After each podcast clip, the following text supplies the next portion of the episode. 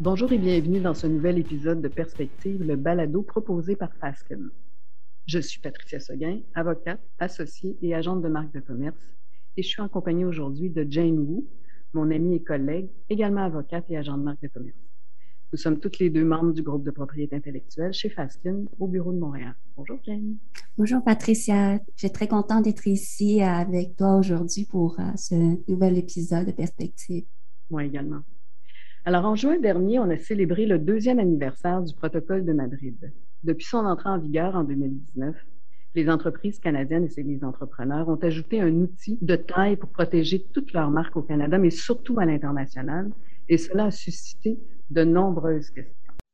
Alors, depuis deux ans, Jane, moi et les autres membres de l'équipe en marque de commerce, on reçoit des questions sur le protocole de Madrid pratiquement toutes les semaines. On nous demande comment ça fonctionne, de quoi il s'agit, est-ce que c'est pour moi, est-ce que je devrais m'en prévaloir? Si oui, à quel moment? Est-ce que c'est le bon moment maintenant? Alors aujourd'hui, on vous propose de répondre à six des questions qui nous sont le plus souvent posées, ce qui devrait vous permettre de mieux comprendre ce qu'est le protocole de Madrid et s'il s'agit d'une bonne stratégie pour vous maintenant. Alors, sans plus tarder, on va passer à la première question. Elle nous vient d'Emmanuela. Alors, Jane, Emmanuela se demande d'où vient ce protocole et si, depuis qu'il a été mis en vigueur, il a été populaire au Canada. Est-ce qu'on s'en est beaucoup servi? Oui, en fait, euh, je vais expliquer de façon euh, très euh, bref pour le moment ce qu'est le protocole de Madrid, car tout au long de l'épisode, nous allons donner plus de détails. Alors, en résumé, le protocole de Madrid permet l'enregistrement international des marques entre les pays signataires. Donc, le protocole de Madrid permet de déposer une demande, entre guillemets, internationale ou un enregistrement international parce que plus d'un pays est couvert par cette seule demande ou enregistrement. Mais attention, il ne s'agit pas d'une demande ou un enregistrement qui est automatiquement mondial. C'est plutôt un processus euh, pour faciliter le dépôt à l'étranger. C'est en 1989 que les, premiers pays ont signé le protocole de Madrid. Et cela fait plusieurs années que le Canada envisage d'y adhérer, mais c'est finalement entré en vigueur le 17 juin 2019. En comparaison, pour vous donner un exemple, le protocole de Madrid est entré en vigueur aux États-Unis depuis 2003. Donc, avant l'entrée en vigueur du protocole de Madrid au Canada, il y avait un seul moyen de déposer une demande d'enregistrement à l'étranger nous n'avions pas le choix que de passer par un dépôt national. Maintenant, avec le protocole de Madrid, nous avons une nouvelle possibilité. On peut produire une seule demande d'enregistrement international auprès de l'Organisation mondiale de la propriété intellectuelle et de désigner par la suite d'autres pays membres où la protection est demandée. Alors, depuis l'entrée en vigueur du protocole de Madrid en 2019, oui, les demandes de marques de commerce produites euh, en vertu euh, de ce processus se sont révélées être des moyens populaires pour obtenir une protection au Canada. Par exemple, plus de 10 000 dépôts auprès de l'Organisation mondiale de propriété intellectuelle ont désigné le Canada pour la seule année 2019 l'année où le protocole est entré en vigueur. Et nous attendons à ce que ce nombre continue d'augmenter. C'est énorme. Exactement. Donc, euh, et là, j'ai une question de Jenna euh, pour enchaîner. En fait, comment ça se déroule, ce protocole de Madrid, cet enregistrement international et est-ce bien différent du processus d'enregistrement canadien? C'est une excellente question. C'est une question qui est effectivement régulièrement posée. En fait, les deux processus d'enregistrement se ressemblent. La différence est au début du processus. Parce que quand on décide de procéder par le protocole de Madrid, on doit déterminer la base de notre, de notre demande. Et la base, c'est soit un enregistrement canadien, soit une demande d'enregistrement canadienne qu'on a fait récemment ou même il y a un an ou deux, ou encore une toute nouvelle demande qu'on s'apprête à faire. Cette demande-là ou cet enregistrement-là, donc ce dépôt de base-là, est important puisqu'il déterminera qui sera le titulaire de l'enregistrement international, son nom, son adresse, quelle sera la marque, bien entendu, mais quels seront également les produits et services qui seront éventuellement protégés ou demandés à être protégés. Une fois qu'on a déterminé quelle serait la base de notre demande d'enregistrement, on procède à la demande d'enregistrement sous Madrid. Donc, une fois qu'on a déterminé cette base-là, toutes les informations de la demande de base sont populées au sein d'un formulaire. La deuxième étape qui est importante, c'est de déterminer et en fait de désigner les pays au sein desquels cette demande-là devra être étendue. On peut choisir au sein de 124 États, juridictions. On peut en choisir 2, 10, 120, 35. On peut choisir le nombre qu'on veut. Alors, une fois que les pays sont désignés, une facture est automatiquement générée et une fois celle-ci payée, l'étape suivante, l'OMPI dont euh, Jane a parlé un peu plus tôt, soit l'Organisation mondiale de la propriété intellectuelle, prendra la demande en considération, fera un bref examen qui est plutôt une étape d'acceptation afin d'émettre l'enregistrement international dont on a parlé un peu plus tôt. À ce, à ce stade-là, ce que fait l'OMPI, c'est surtout de vérifier si on a bien rempli toutes les cases. On peut certaines fois avoir des demandes de l'OMPI pour corriger certaines adresses, surtout des adresses courriels, peut-être visiter la description de certains produits et services, mais c'est relativement rare et normalement, entre cinq et six semaines de notre dépôt de base, on reçoit l'enregistrement international. Il faut faire attention parce que même si ça s'appelle un enregistrement international, ça ne donne en fait aucun droit le seul droit que ça nous donne, en fait, c'est d'entamer les processus dans les différents pays désignés. L'OMPI se chargera d'envoyer l'enregistrement international dans chacun des pays qu'on aura désignés dans le cadre de notre demande. Et c'est là où le processus commence à ressembler ou est, somme toute, assez similaire au processus canadien chaque État désigné recevra la demande d'enregistrement ou enfin l'enregistrement international et selon les règles locales, évaluera si elle décide, l'autorité locale évaluera si elle décide d'enregistrer ou non la, marque euh, dont on a fait la demande. Puis à ce moment-là, le processus est relativement similaire au processus canadien. Il y aura un examinateur qui sera assigné à la demande. Il se demandera si notre demande répond aux critères locaux. Par exemple, est-ce que la marque est descriptive? Est-ce qu'elle est conflictuelle avec des marques déjà enregistrées dans le pays? Est-ce que les produits et services ont été désignés selon les normes locales? Il pourra émettre un rapport auquel on pourra répondre, on pourra argumenter. Il y aura dans la plupart des juridictions une publication et même la possibilité pour des tiers locaux de s'y opposer. Et éventuellement, il y aura une acceptation pour faire l'enregistrement. Il est important de noter que ce n'est pas parce qu'on fait ces démarches-là qu'automatiquement il y aura un enregistrement dans les pays désignés. Il peut y avoir bien sûr un enregistrement dans les pays désignés. Il peut y avoir aussi des refus totaux, de notre demande, mais il peut aussi y avoir des acceptations partielles. Par exemple, si on envoie notre marque une un de nos pays désignés et la Chine, la Chine pourrait décider d'enregistrer notre demande d'enregistrement seulement pour une partie de nos produits et services. Donc, à ce moment-là, c'est une acceptation partielle. Il y aura un enregistrement en Chine, mais pour certains produits et services que la Chine aura décidé d'accepter. C'est un peu à cette étape-ci où, lorsque l'examinateur local émet un rapport qu'on recevra éventuellement, qu'il va devenir important de contacter un agent ou un avocat local afin de se faire conseiller adéquatement et surtout de pouvoir répondre dans les délais impartis par l'éventuel rapport d'examen. Donc, je vois que le processus pour euh, le protocole de Madrid est, similaire, mais en même temps différent du processus d'enregistrement canadien.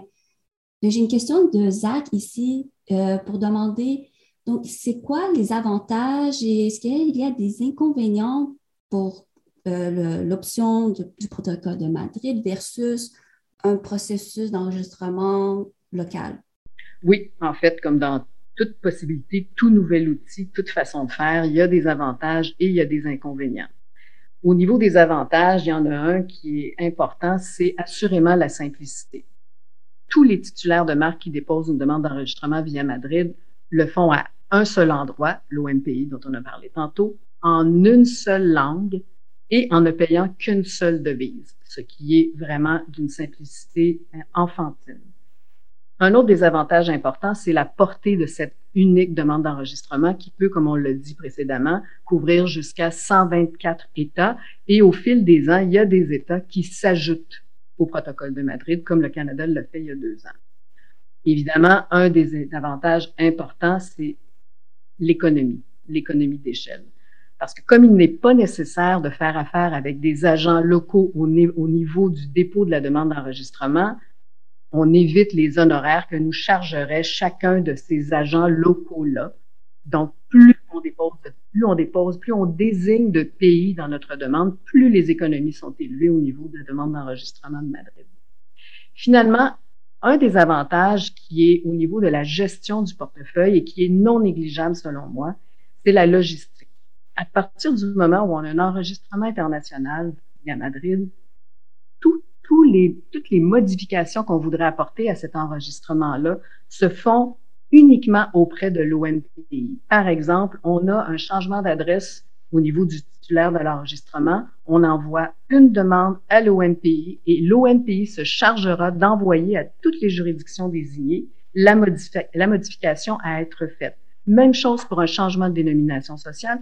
Et en plus, c'est la même chose si la marque devait être cédée. On n'a qu'à envoyer un seul document à un seul endroit.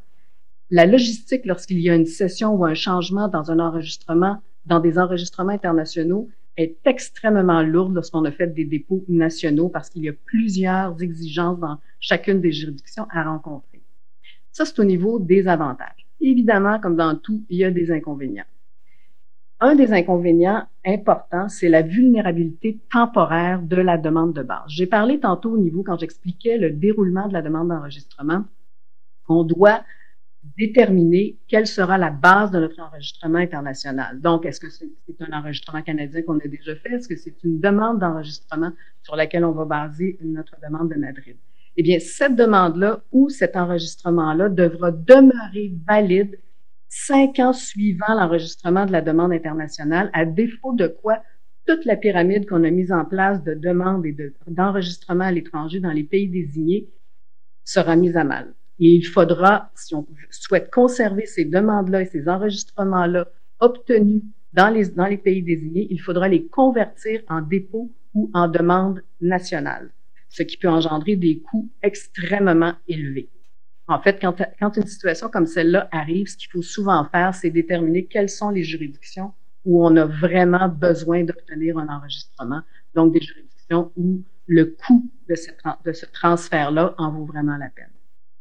Un des autres inconvénients, c'est que comme on, l'a noté à quelques reprises, Jane et moi, c'est que puisque on ne fait justement pas affaire avec des agents ou des avocats locaux lorsqu'on dépose nos demandes d'enregistrement, évidemment, on ne connaît pas les exigences locales avant que l'examinateur nous fasse part de ses objections ou de ses questionnements.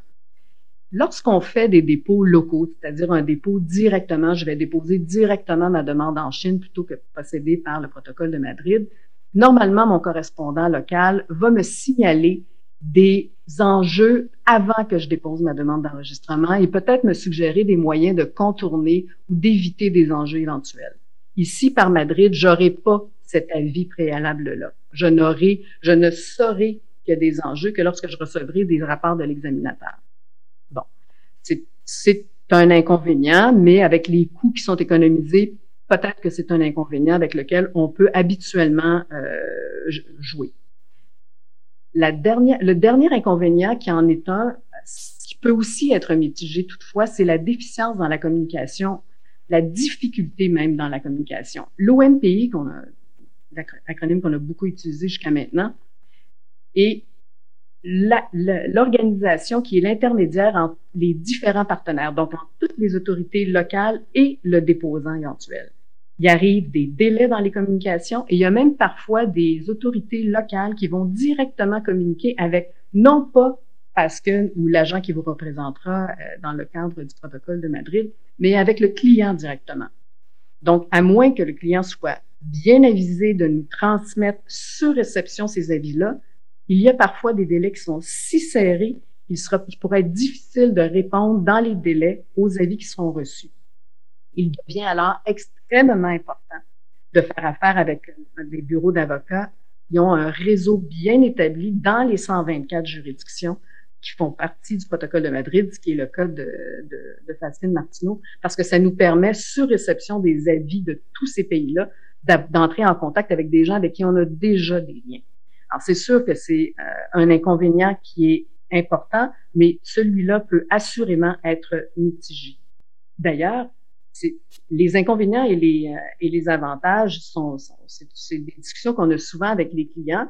Et la question qui suit ça naturellement, c'est une question que Jean-Charles nous a posée, à savoir, bien, compte tenu des inconvénients qui arrivent, comment je pourrais maximiser mes chances de succès pour éviter justement les problèmes?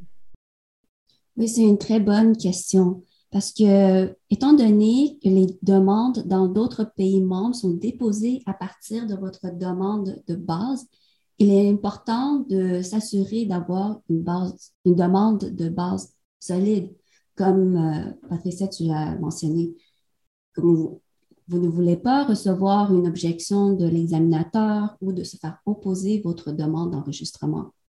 Tout d'abord, si vous avez choisi une marque conflictuelle avec celle d'un tiers. L'examinateur pourrait refuser votre demande s'il juge qu'il y a un risque de confusion avec cet enregistrement ou cette demande antérieure. Le moyen de prévenir cet enjeu est d'effectuer une recherche de disponibilité au préalable avant le dépôt de votre demande canadienne. Nous conseillons à nos clients de commander un rapport de recherche, même si c'est une recherche préliminaire, car cela permet d'identifier les problèmes qui pourraient survenir au Canada et ainsi affecter le processus international. Si les ressources vous le permettent, euh, nous pouvons également effectuer une recherche à l'identique dans les territoires d'intérêt et cela vous permet d'identifier les problèmes évidents dans les autres pays. Ensuite, il faut considérer le caractère enregistrable de la marque certaines marques ne sont pas enregistrables. Par exemple, la marque ne peut pas décrire clairement les produits ou services que vous offrez ou être constituée d'un nom géographique ou d'un nom d'une personne, a priori. Si vous faites fi des règles concernant le caractère enregistrable, vous risquez de recevoir une objection de l'examinateur ou un tiers pourrait s'opposer à votre marque sur ces bases?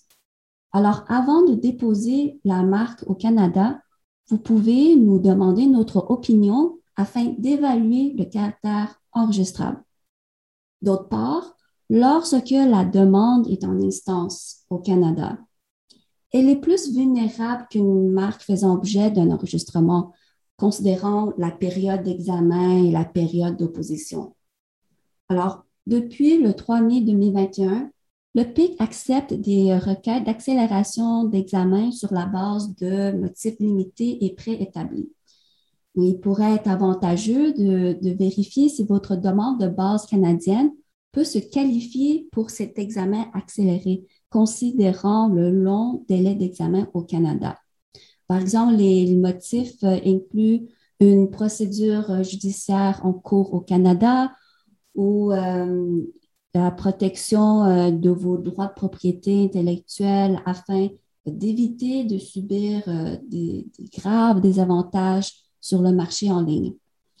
D'autre part, il y a aussi le, manuel des produits et services de l'Office de la propriété intellectuelle du Canada qui contient des items, des produits et services préapprouvés le délai pour l'étape de l'examen est plus rapide lorsque vous choisissez des termes qui sont déjà préapprouvés par le Bureau des marques.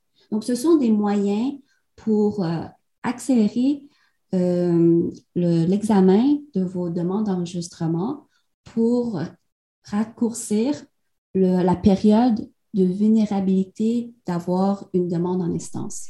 J'ajouterais, Jane, si tu me permets, que depuis quelques années, la période d'examen est extrêmement longue au Canada. Je pense que nous, les auditeurs pourraient être intéressés de savoir qu'il y a des demandes qu'on a déposées il y a presque trois ans qui, ont, commencent à être, être examinées.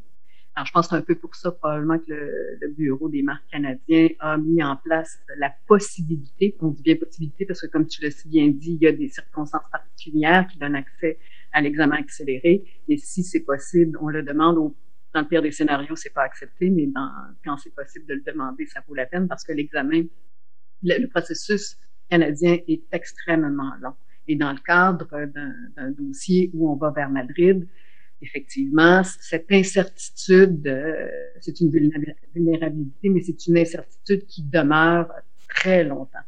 Et euh, je pense que ça a un avantage ici à mettre toutes les chances de notre côté. merci Patricia, c'est un très bon point. Exactement, le délai d'examen au Canada est très long. Donc, euh, la demande en instance dure quelques années avant de passer même juste à l'étape de l'examen.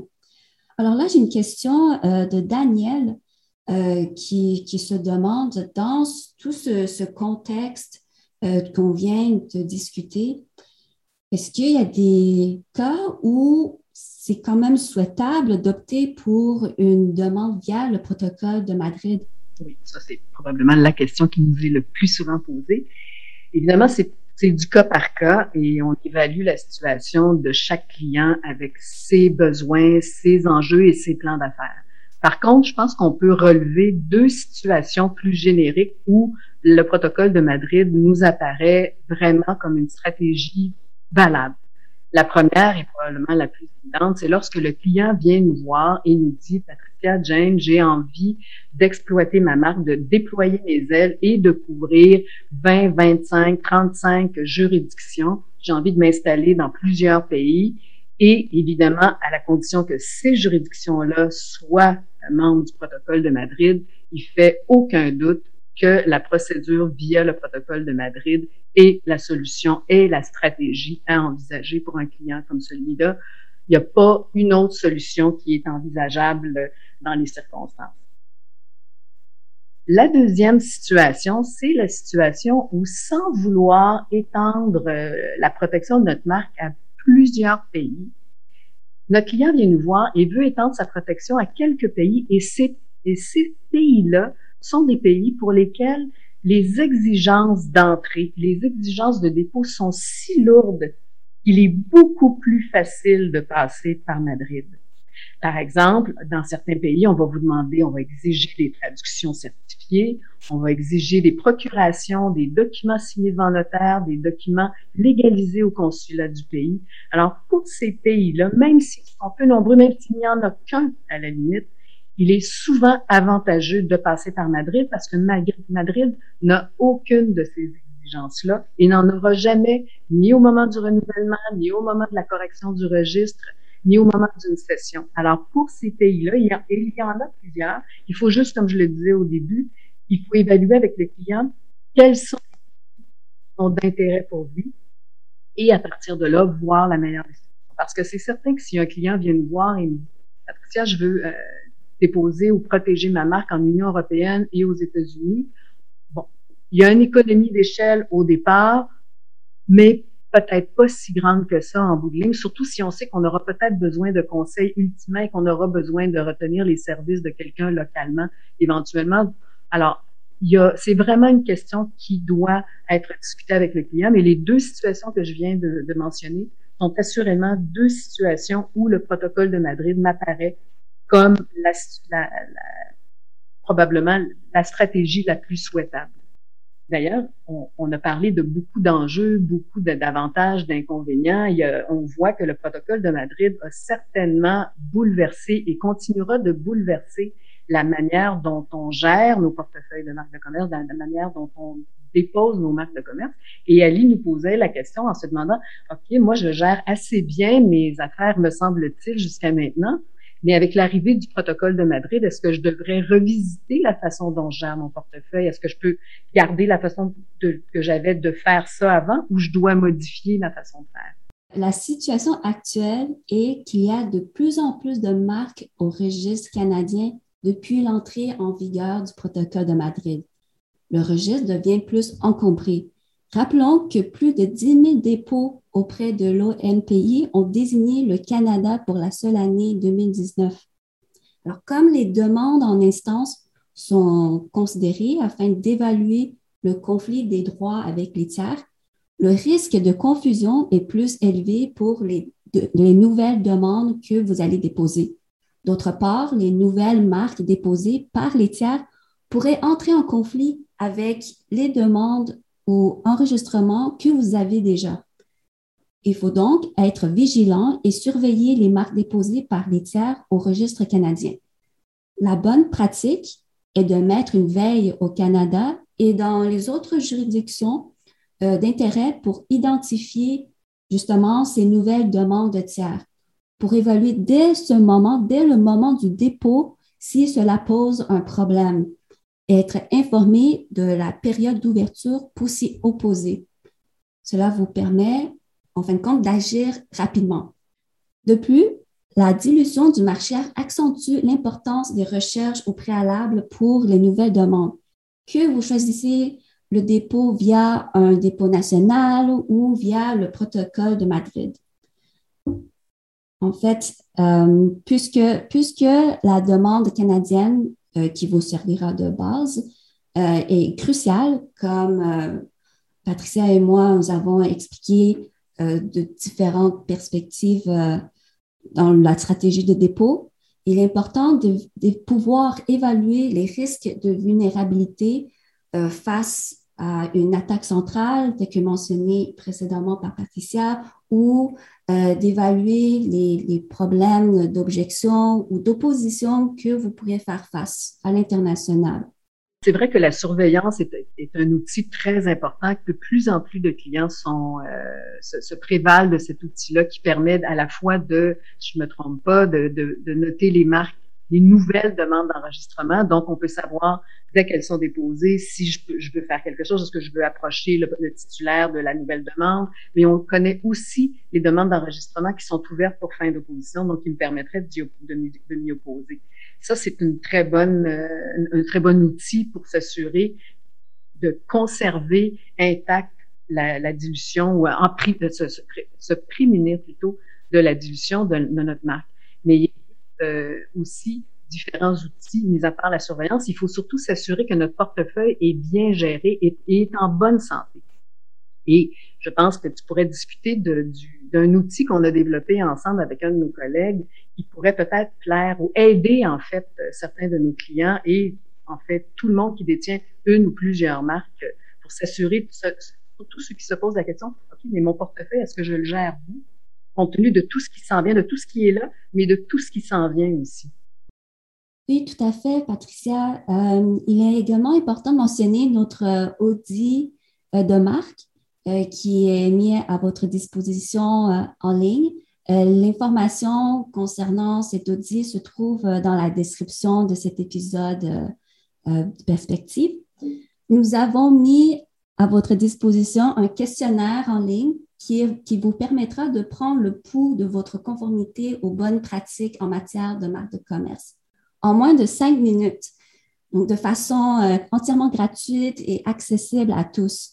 C'est sous forme de, de, questionnaire et à la fin, vous aurez un rapport personnalisé euh, qui, vous euh, montre un indicateur de santé de votre stratégie selon un code de couleur, donc vert, jaune, orange ou rouge, avec des conseils généraux pour améliorer votre gestion de votre portefeuille de marque. Pour, si les, les, pour avoir un peu plus d'informations, on a également euh, l'ensemble du groupe de propriété intellectuelle a rassemblé les réponses aux questions les plus fréquemment posées au-delà du protocole de Madrid. Il y a plusieurs autres questions qui nous sont posées sur une base régulière. Alors, euh, il y a, et, et même sur le protocole de Madrid, il y a plus que six questions qui nous sont posées euh, régulièrement. En terminant, je vous encourage à visiter notre site internet www.fasken.com et à vous inscrire sur nos listes de distribution pour recevoir nos prochains bulletins, nos invitations et nos, à nos conférences et formations sur le sujet. Encore une fois, merci à tous. Merci, Jane. Merci, Patricia. Merci à nos auditeurs.